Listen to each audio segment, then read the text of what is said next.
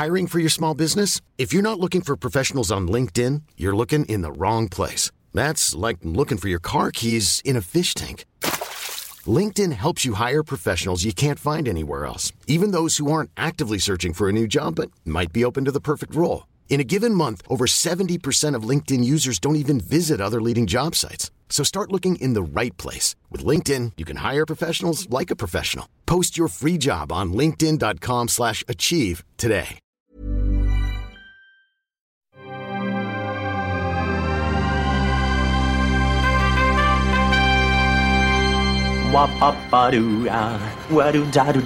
Steven, arrête s'il te plaît, j'ai jamais pu encadrer Michel Legrand.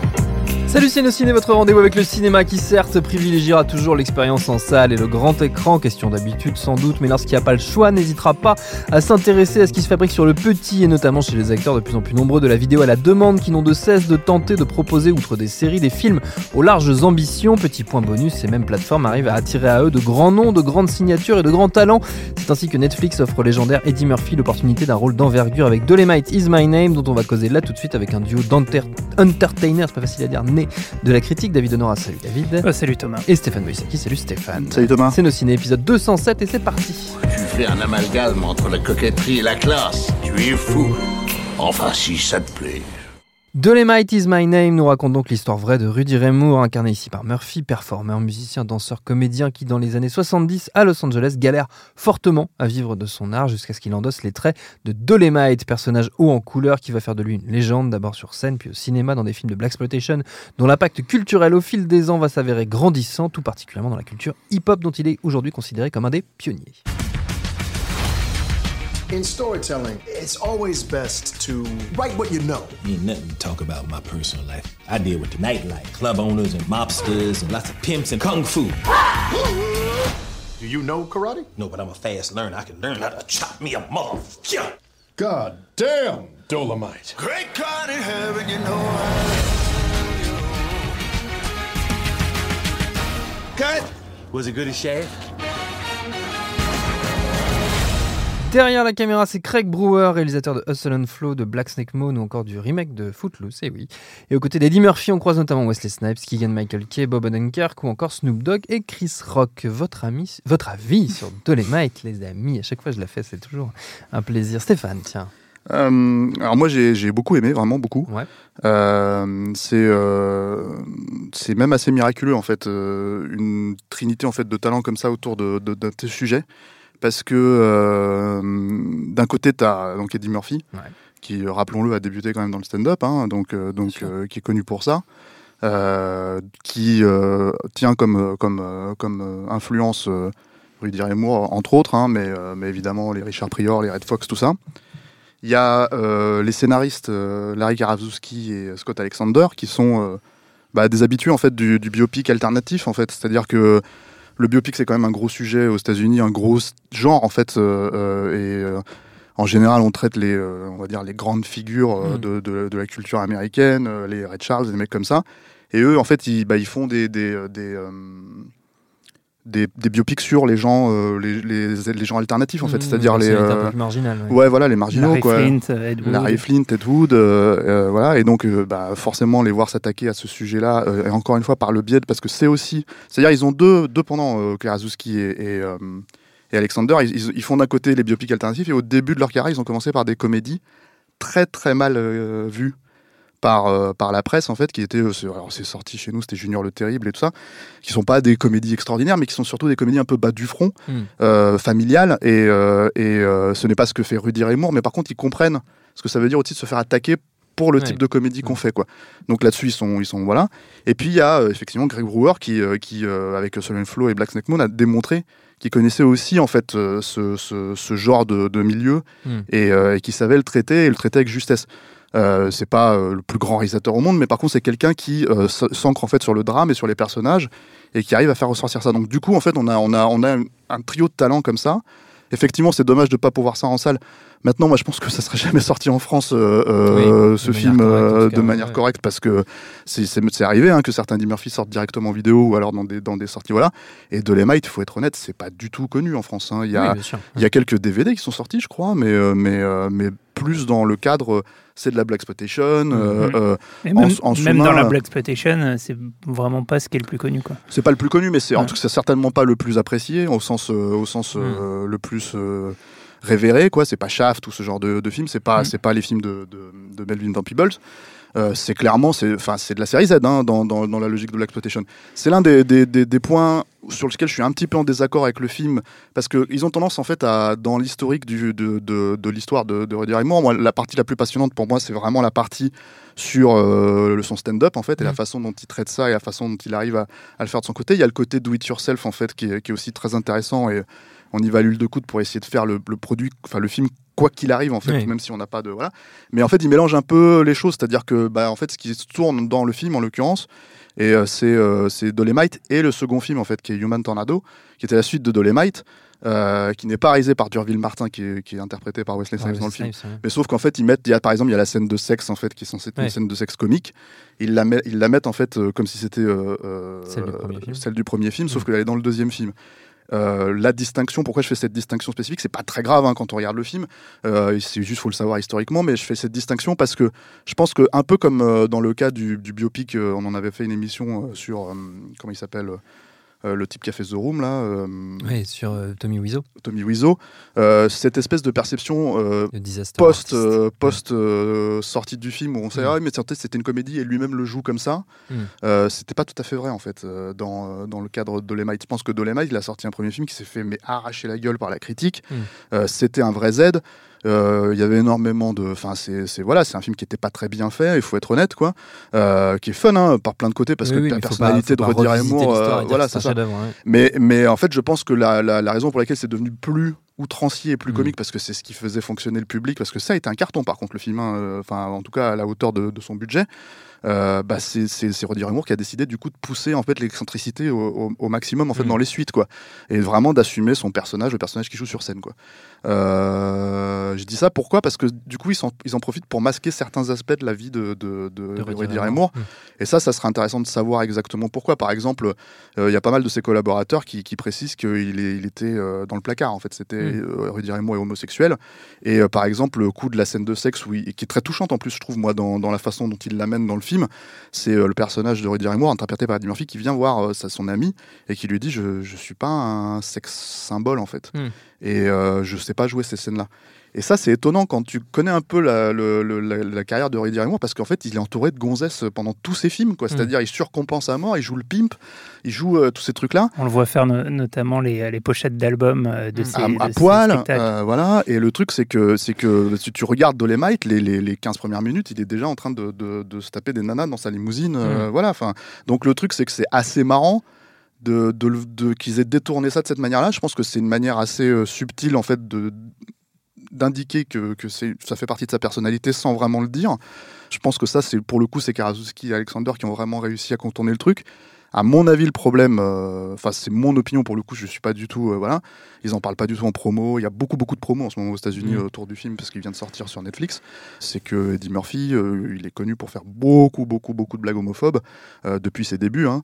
Et je pense qu'il n'avait pas forcément envie de jouer cet aspect du personnage. Mm. Mais après, indépendamment de ça, euh, lui, il est formidable, il comprend complètement le, le- le- le personnage de Rudy Moore. Euh, et il a en fait ce, ce truc que moi j'aime beaucoup en fait et qui, qui- qui se retrouve un peu, un peu comme c'est un peu ce qu'avait fait euh, Tim Burton euh, quand il avait fait Ed Wood. Ed. Euh, il s'est penché en fait sur, la, sur le cas d'un d'un réalisateur qui est considéré comme le pire réalisateur de tous les temps. Mm. Rudy Ray Moore, c'est considéré comme pas le pire euh, stand-upper tous les temps, mais c'est pas considéré, c'est pas quelqu'un qui est considéré Oui. vraiment dans la profession, en tout cas euh, par la critique. Euh, et tout simplement, il- de la même manière que, que Tim Burton s'est dit, mais si vous aimez pas ce mec-là alors que vous m'aimez moi, moi qui suis populaire en fait, quand je m'attaque Mm. à Ed Wood, est-ce que vous voyez pas finalement on pourrait forcément On fondamentalement être la même personne, en ouais. fait. Et, et- et je pense que Eddie Murphy euh, se, se- se- se pose plus ou moins la question. Mm, se C'est quelque chose qu'il a d'ailleurs, il l'a fait, euh, il l'a fait de temps en temps assez. euh, il s'est souvent remis en question à travers le stand-up et à travers, euh, à travers là, ça fait, euh, il va normalement il est censé revenir au stand-up, mais ça fait 20, 35 ans qu'il a pas fait de stand-up. Mm. Euh, mais voilà, c'est quelqu'un qui, Eddie Murphy, c'est quelqu'un d'hyper arrogant, c'est son image, hein, mais euh, qui une fois de temps en temps, à travers un film, on va peut-être en parler après, euh, euh, se remet en question. euh, Mm. Et voilà, Dolemite, ça en fait partie, ça fait partie de ces types de films-là. Et c'est aussi, c'est en ça que c'est précieux, quoi. David? Euh, ouais, c'est c'est un, c'est un film. euh, alors moi, je suis peut-être un tout petit peu moins enthousiaste que Stéphane, mais en tout cas qui, qui m'a bien plu et qui m'a pas mal intéressé, notamment bah, pour prendre des nouvelles, euh, euh, comme disait Stéphane, du, du triptyque de, de personnes en, en présence. Enfin, ils sont ils sont quatre parce qu'il y a un duo de scénaristes. Euh, D'abord le duo de scénaristes, effectivement, euh, qui bah, pour moi sont les, les, les, les scénaristes hollywoodiens qui ont, qui ont réussi un peu à trouver la, la bonne recette du biopic, par opposition à, à la recette tarte à la crème qui, qui fait 90% de la, pro- de la Du production. et- et- sans, sans subtilité. Et, donc, on a cité Ed Wood, Larry Flint. Larry Flint, mais c'est aussi Man on the Moon. Oui. Et, euh, et j'inclurais même euh, Big Eyes, euh, un, Ouais, ouais, bien sûr, hein. un film de- récent de, de Tim Burton que je trouve Mm. assez réussi.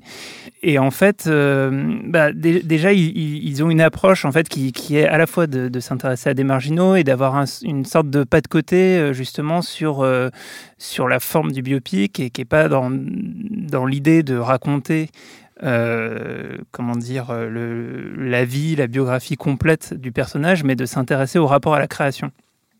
Et, euh, et c'est vraiment le, le- le point commun de, de- de leur film et qui, et qui, encore une fois, est, est au cœur du, du sujet ici. Euh, par exemple, l'histoire de la scène de sexe, même si elle est, euh, enfin du tournage de la scène de sexe, même Mm. si elle est, comme disait Stéphane, décalée par rapport à la réalité, en fait, ça permet bah, de raconter comment on se pose la question de qu'est-ce que qu'est-ce que je suis comme acteur, comme personnalité, et comment je vais réussir à, à faire mon art entre guillemets de manière conforme à ce que je suis et ce que j'ai envie de faire et ce que j'ai envie de, donner et de et pas tricher avec ça. Et, euh, et, et là-dessus, le, le- je trouve le film assez intéressant. Là où je trouve le film un petit peu léger, justement, sur la création, euh, c'est euh, notamment dans toute la, la partie du, du début. En fait, on, on découvre en fait que le personnage, euh, qui est euh, un peu un artiste raté, euh, qui, qui échoue sur scène de- depuis des années, il commence à, à se faire un petit peu vieux.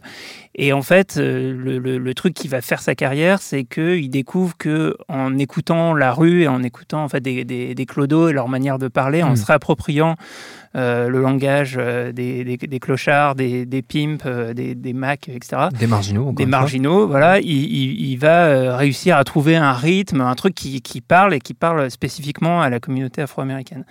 Et euh, qui, est sous-représenté dans la culture, Exactement. dans la pop culture à l'époque. C'est ce qui est aussi mis en souligné par le film. Exactement. Et, le fait de donner euh, une voix justement à cette, cette contre-culture, sous-culture, entre guillemets, euh, ça va expliquer une partie de sa réussite. En revanche, ce que je trouve un petit peu dommage, c'est que le film ne ne prend pas en compte euh, la question euh, entre guillemets morale de s'approprier euh, voilà le Parce qu'en fait, il se l'approprie pas au, au clochard en vérité. hein. Il se l'approprie. C'est en fait c'est quelque Ouais. chose qui, est, qui vient de d'années et d'années et d'années en fait. C'est-à-dire de de de, de, hum, pas de comédie entre guillemets, mais vraiment de trucs hein, entre entre eux quoi. Tu vois ce que je veux dire? C'est pas les clochards. hein. C'est vraiment là, là euh, comment t'appelles ça euh, Uh. Un type d'humour spécifique. C'est pour ça que ça s'adresse pas que enfin, à tous les Afro-Américains. Il y a une partie du public en fait qui, qui aime ça, mais mais c'est mais encore une fois, c'était euh, il restait même marginal dans la logique. C'est ça. Il y a, du il y a- Black il y a une scène et de- qui, et de- voilà. qui l'explique bien. C'est euh, c'est, euh, avec le, le- les, les gérants du studio qui disent euh, on peut on peut élargir le marché pas en s'adressant aux blancs, mais en, s'adressant aux Afro-Américains qui achètent pas des disques dans, à la Mm. sortie, enfin euh, depuis le coffre euh, du bagnole. c'est- quand il va chez Et que justement Ouais, il veut pas se faire produire son film. Voilà. Et, euh, et donc, euh, donc là, c'est voilà, l'aspect scénario est une grande partie de la, de la réussite du film. L'au- L'autre aspect intéressant, évidemment, c'est Eddie Murphy. Euh, Eddie Murphy, ça fait, ça fait un moment bah, qu'on n'avait plus trop de nouvelles de lui. Moi, je Mhm. l'avais vu dans la série. Euh, de Seinfeld, euh, Comedians in Cars. Cars, Euh, ouais. réce- récemment, il avait l'air un petit peu au bout du rouleau. Le gars, il, il il était un peu en dépresse euh, à se dire, Bah, je sais pas. moi, C'était assez fascinant de raconter quand, quand il racontait ses rapports avec les autres Ouais. comédiens afro-américains, notamment avec Richard Pryor, avec lequel il ça. s'entendait pas du tout. Euh, alors qu'on Et- l'a vachement présenté comme étant un de ses héritiers. Et il dit Il est l'héritier de Richard Pryor quand même, Richard hein, mais, euh, mais il dit Richard ne m'aimait pas. Et c'est assez. euh, on le sent que c'est une espèce de blessure narcissique. Euh, en fait, pas- euh, Eddie Murphy, il a à la fois un côté, euh, comment dire, euh, un petit peu arrogant, comme tu disais, Mm. Stéphane, et aussi un côté un peu résigné. C'est-à-dire que lui, il, a- il Aujourd'hui. considère aujourd'hui, voilà, il, con- il considère qu'il a appris ce qu'il avait à apprendre, et en fait, il s'en, il s'en fout un petit peu. Maintenant, Mm. il, il, il- il a sa famille, enfin, il, il fait, il fait sa vie, et il est plus, il court plus du tout après le, le- le- le succès ou quoi que ce soit.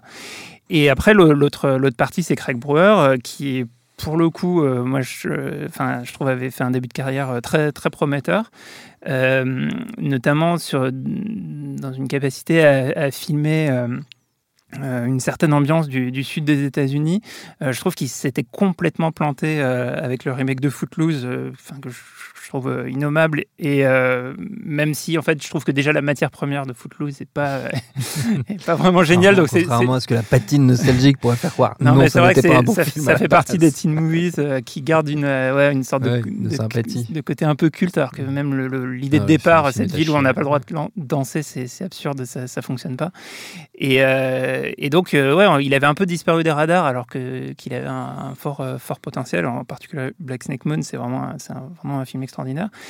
Et, euh, et donc retrouver retrouver tout ce monde-là, c'est, c'est, ça, ça fait, ça fait plutôt plaisir. Euh, sur, je voulais rajouter un petit truc sur, euh, sur la question de, de, de l'homosexualité potentielle du, du personnage. Ouais. Et, euh, et ça, c'est c'est vrai que ça, ça pose question. Notamment, il y a un truc, c'est qu'il y a, le, il y a Titus Burgess euh, qui joue un petit rôle euh, Mm. dans le film. Euh, C'est, euh, vous le connaissez peut-être si vous avez vu la série Unbreakable Kimmy Schmidt. Et, euh, et lui, euh, il est très très fan d'Eddie Murphy. Il a été un- un- interrogé notamment dans la tournée euh, sur euh, dans la tournée promo. euh, est-ce- euh, Qu'est-ce que ça vous a fait de travailler avec Eddie Murphy? Et ça vous a pas gêné euh, le fait que euh, parce que euh, bah, dans, dans les grands stand-up d'Eddie Murphy de, de l'époque, il y a des gros morceaux quand tu les revois aujourd'hui qui sont très très homophobes et, euh, et lui il, a- il balaye complètement la question. Enfin, il dit faites votre boulot, posez-moi d'autres questions. Enfin, ça ça l'intéressait pas de, Mm. de poser ça, mais il mais il y a, y a peut-être euh, voilà des, des choses euh, à, à questionner autour de ça. Est-ce que euh, est-ce que c'est euh, est-ce que c'est Eddie Murphy qui était qui était gêné de, de, de traiter explicitement le sujet ou pas? Ça, ça je je sais pas et, et, en tout cas c'est pas enfin c'est c'est traité de manière vraiment très euh, Périphérique. Mm. très opaque, enfin très très Mm. périphérique. Ouais. Il faut préciser peut-être quelque chose en fait sur Eddie Murphy, euh, contrairement. à- Moi, j'adore Eddie Murphy, hein, vraiment. euh, Mm. C'est-à-dire que c'est vraiment un, un- un- je trouve un stand-upper de de, de, ta- de ouf.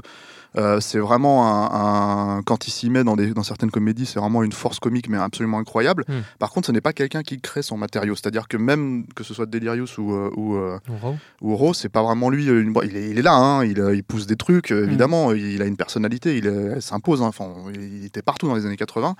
Mais c'est pas quelqu'un qui va forcément, je veux dire, on en- on- j'en veux pour preuve que si on regarde le seul film qu'il a réalisé, qui s'appelle Les Nuits de Harlem, qu'il a écrit aussi, je crois, c'est catastrophe, mais vraiment. hein. Et alors là, oui, effectivement, c'était le, le- comment, on appelle ça à Hollywood, le Vanity Project, où il Mm. avait ramené tous ces, justement, Richard Prior, ils sont très très mal entendus sur le plateau, etc., etc. Mais euh, mais euh, mais c'est pas quelqu'un en fait qui, c'est pour ça que je pense qu'aujourd'hui, il, le, le- le- il peut pas vraiment, euh, c'est pas quelqu'un qui peut revenir sur le devant de la scène. Oui. Ce projet qu'il avait, il dit qu'il a, ça fait 15 ans qu'il a ce projet en tête, qu'il en avait parlé à Rudy Moore, même s'il y a pas mal encore une fois de proches de Rudy Moore qui disent non, c'est pas vrai. Il a- il a- si euh, si euh, s'il en avait parlé à Rudy Moore, le film se serait fait il y a déjà 15 ans. Oui. Euh, même s'il a certains trucs dans lesquels il veut aller, c'est quelqu'un qui avance complètement masqué. hein. C'est-à-dire que, enfin bon, déjà c'est c'est un, il a fait une grosse partie de sa carrière sur sur euh, du déguisement, Mm. c'est-à-dire des créations Mm. de personnages. hein, euh, que ça commence avec un prince à New York. Et en fait, c'est quelque chose qui lui a été reproché jusqu'à des trucs comme Norbit, euh, où il joue, il met des fat suits et des trucs comme ça, Mm. euh, où c'est euh, ce qu'ils appellent, tu vois, de, de- de la comédie facile, quoi, de la comédie euh, Mm. feignante. Mais moi, par exemple, il y a un film que j'aime beaucoup parce que je trouve qu'il parle de ça. Et c'est un film pour enfants, hein. c'est pas du tout un truc, c'est son remake en fait de, de Naughty Professor, quoi, de, de, Mm. de le professeur Folding en français, où euh, il joue euh, donc dans un costume de, dans un fat suit, il joue un professeur en fait qui décide de, de, euh, comment dire, euh, créer une formule en fait pour devenir mince et beau. Et quand il devient mince et beau, il devient Eddie Murphy donc. Mm. Euh, et et c'est un connard. Donc euh, le truc c'est qu'il y a une autocritique qui est énorme et en plus elle est, elle est, elle est pour moi, elle est assez évidente parce que le, le premier moment où il a cette impulsion pour vraiment créer ce truc-là, c'est qu'il se fait pourrir sur scène par un comique à la Eddie Murphy, quoi, Hmm. qui est interprété par euh, Dave Chappelle en plus en l'occurrence, quoi. Et, et du coup, il y a toute une espèce de mise en abîme sur euh, l'image publique qu'il a, sur, ce qu'il représente, sur tout ça, qui, euh, comment dire, euh, qui fait que tu te rends compte qu'il a quand même quelques marottes qu'il essaye un petit peu de pousser à droite à gauche. Et là, dans Dolemite, c'est ce qu'il fait aussi. Après, le- la vérité de Dolemite, c'est que Eddie Murphy, il est beaucoup trop beau pour inter- interpréter Roddy Raymore. Roddy Raymore, Mm. il était laid, quoi. Il, était, Mm. il avait pas. Enfin, c'est-à-dire, son charisme, il passait par, par une espèce Ouais, de. par de- l'exubérance. Voilà, euh, c'est ça. Mais, mais après, c'était, effectivement, tu, tu, tu voyais un gars bedonnant avec des nanas, euh, tu vois, Mm. voilà, et tu disais, ouais, non. Enfin, je sais pas, en tout cas, c'est dans une logique facile. hollywoodienne, c'est pas, c'est, bizarre, quoi. Mais du coup, c'est, c'est aussi ça qui fait que le, le, le biopic, il est un petit peu entre guillemets. Moi, je, encore une fois, j'aime beaucoup le film, mais c'est vrai qu'il n'est pas, euh, il ne se veut pas cru en fait. Il ne se veut pas euh, euh, frontal, direct. Il veut vraiment en fait traiter. il veut vraiment, je pense, faire ressortir quelque chose d'idyllique du, du, du personnage. Un peu à la manière dont j'imagine, je sais pas, euh, euh, quand tu regardes un truc comme American Graffiti qui est hyper idyllique sur les années 60, alors Mm. que Mm. sur les années 60, ce n'est pas que ça, quoi. Donc euh, je pense qu'il y a un espèce de truc comme ça. Et par exemple, cet aspect, c'est pareil, cet aspect ce cinéma guérilla et tout ça, etc., etc., c'était quelque chose qu'il avait déjà traité, encore une fois, pas enfin, c'est lui qui est dedans. Et, euh, et il joue encore une fois deux personnages, euh, deux jumeaux. C'était dans Bowfinger. Il y avait Mm. déjà ce truc où, en fait, où les mecs faisaient de la série Z, mais là, c'était encore plus euh, pantalonesque, c'est-à-dire Oui, que c'est encore plus comique, etc., ouais. Donc il a quand même quelques, quelques trucs où il se remet en question là-dedans, au milieu de, euh, oui, de, de- de tout un tas de comédies euh, un, peu, un peu faciles, un peu pourries, genre Doctor Dolittle ou ce genre Mm. de choses. Quoi.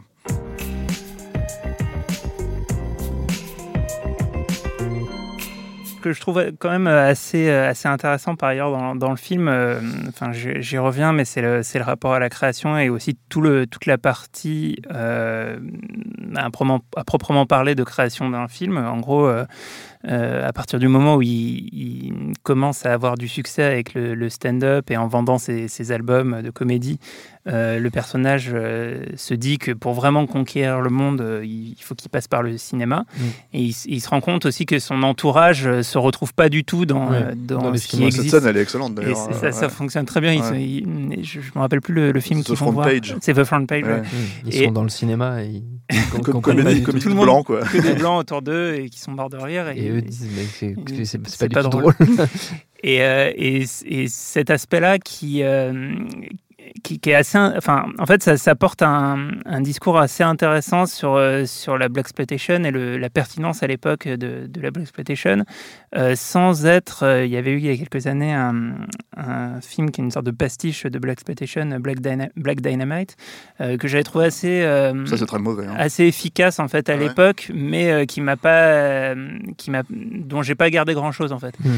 et, euh, et qui, euh, enfin voilà, enfin moi que je trouvais quand même efficace sur le côté pastiche. Enfin il y a- il y, a pas mal de gags qui fonctionnent, euh, mais qui, mais qui racontait pas grand chose sur euh, sur euh, ce que ce que ça représentait, euh, sur bah, sur tout simplement pourquoi, pourquoi ça a fonctionné, pourquoi à un moment donné il y a eu euh, bah, une vague de production et, et- et le, le public américain aussi est structuré de, de, de manière euh, assez communautaire et fait que bah, y a des quartiers entiers. euh, et alors ça, je crois que c'est raconté dans le film, je ne sais plus si je l'ai lu à côté, sur le fait que même la structure des villes fait que euh, bah, les, les centres, les centres-villes euh, se, se retrouvaient de plus en plus euh, euh, peuplés par des communautés afro-américaines et, et que du coup, des grandes salles de cinéma qui étaient dans les, les centres-villes se, se retrouvaient en difficulté. Oui, en fait, je crois qu'il y a Ouais, vraiment ouais, une scène dans- explicite ouais, dans le film qui raconte ça et avaient du mal à remplir leurs salles, tout simplement parce que bah, les, les riverains, c'était des, c'était des, des afro-américains et, et que les, les blancs étaient partis en, en banlieue. Et, euh, et ce, ce phénomène sociologique et l'impact que ça a sur, euh, sur l'industrie euh, cinématographique à l'époque est, est, est vraiment intéressant et assez bien rendu. Et de manière euh, bah, pas du tout euh, comment dire, didactique. Enfin, c'est, expliqué de manière assez, Non, mais assez parce que- fluide et avec des, des scènes euh, très efficaces là-dessus. C'est très difficile de, de- de résumer la Black Exploitation déjà. hein. Le, le coup de Black Dynamite, moi le problème que j'avais avec ce film-là, c'est que c'est de toute évidence une, un- une parodie en fait. Et une parodie en Mhm. disant, bah voilà, il y a les micros dans le champ, il y a ce genre de trucs. Mm. Et ça, oui, c'est peut-être le cas dans des films comme Dolemite, mais c'est pas le cas dans tous les films. Il y avait des vraies productions de qualité euh, Mm. dans la Black Exploitation. Et ça, c'est Ouais. quand même dommage, je trouve, De se faisait Black. Dynamite de le Mm. réduire à ça. Après, le, le- le- la problématique de la Black Exploitation aussi en soi, et là je parle vraiment de manière cinématographique, c'est que c'est absolument.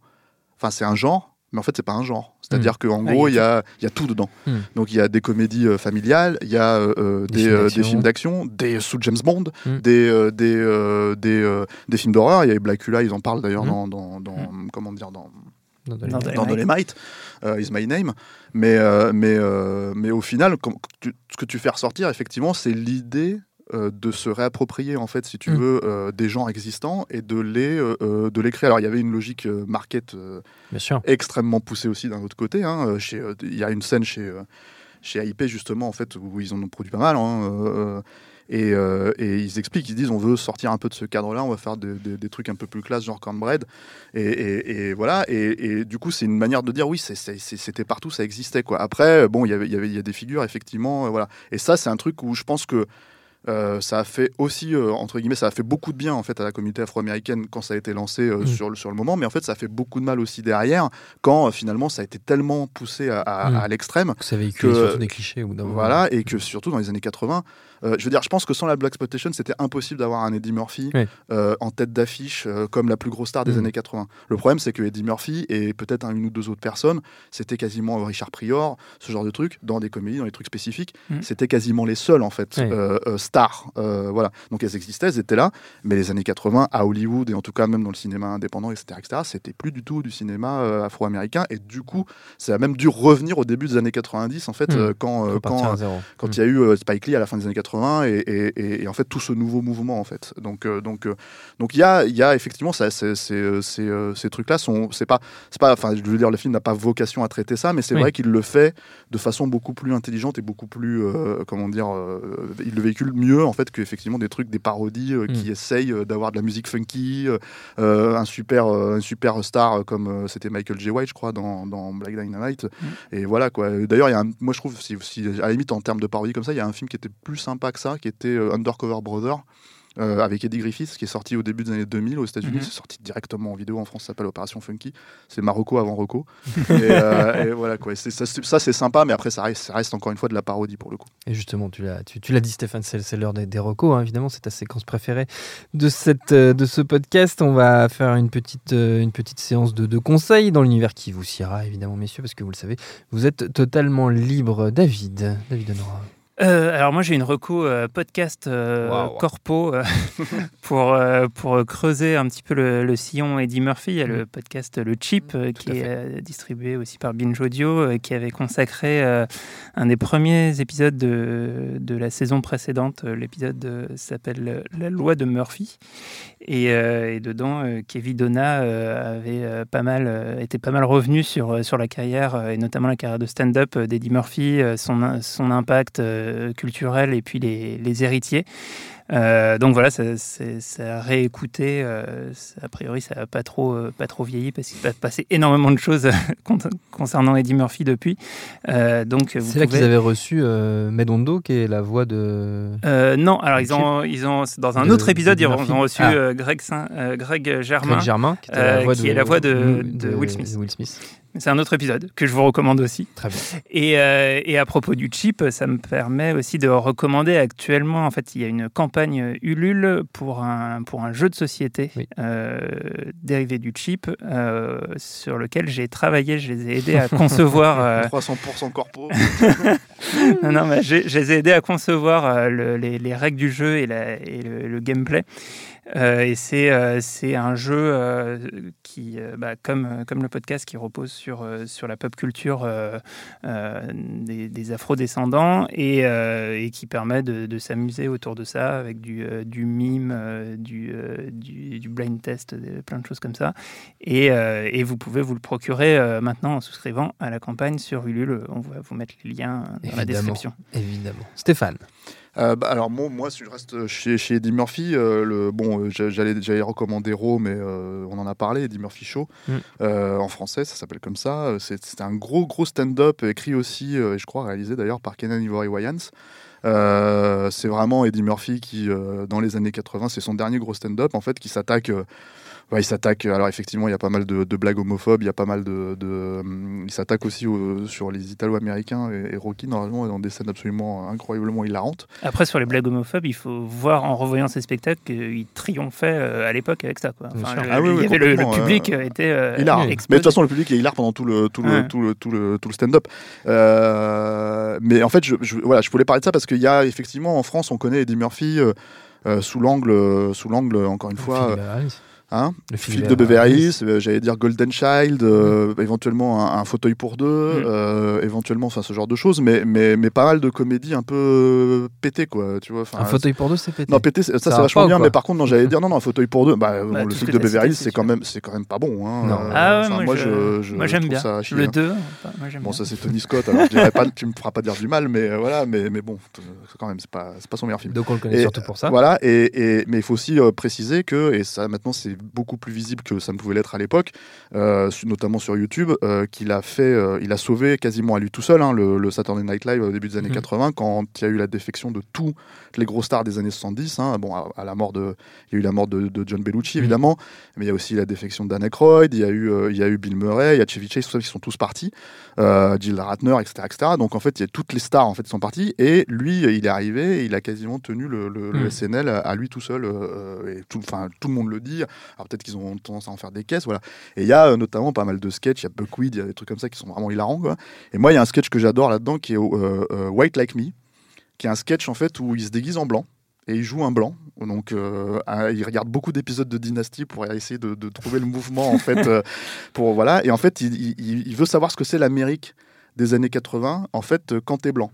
Et du coup, il sort, c'est une expérience sociologique, quoi. euh, et c'est hilarant parce que du coup, il sort et, à chaque fois qu'il va pour acheter un truc dans un magasin, bah, en fait, s'il y a personne autour, les mecs lui donnent. Ils disent non, non, mais qu'est-ce que tu fais euh, T'as pas à payer, tu sais, entre nous, les blancs. euh, et, du coup, il se rend compte que, il se rend compte que les blancs se donnent des choses euh, gratuitement, en fait, quand il n'y a pas de noir autour, quoi. Et c'est un sketch de 5 minutes comme ça. euh, il va chercher un prêt à la banque et, et- et le, le noir qui est en face de lui, en fait, le, le black qui est en face de lui, il lui dit bon, mais attendez, mais vous n'avez pas de, vous avez pas de carte d'identité, vous n'avez pas de, de, de- de trucs collatéraux, vous n'avez rien. Donc comment est-ce que vous voulez que je vous donne? Et là, tu as le patron blanc qui arrive, qui fait attendez, attendez, prenez votre pause et tout. Puis là, il lui dit on a, on l'a échappé belle et hop, il lui file 50 000 balles euh, en cash et tout. quoi. Donc c'est un sketch qui est absolument, mais, euh, mais euh, moi je trouve hilarant. Et euh, bon, il y a une chute, hein, voilà, donc je, vous- je vous- je vous laisse découvrir pas. quoi. Voilà, mais, euh, mais euh, ça se trouve sur la chaîne euh, du SNL euh, sur YouTube. Ouais, Il y a beaucoup c'est pas sous-titré hein, en français, mais, euh, mais euh, voilà. Et ça, c'est- pour moi, c'est ça, Eddie Murphy. Très bien, et notre temps est écoulé. Merci à tous les deux. Merci à Victor à la technique binge.audio pour toutes les infos utiles. Et puis on vous dit à très vite. Je préfère partir plutôt que d'entendre ça, plutôt que d'être sourd.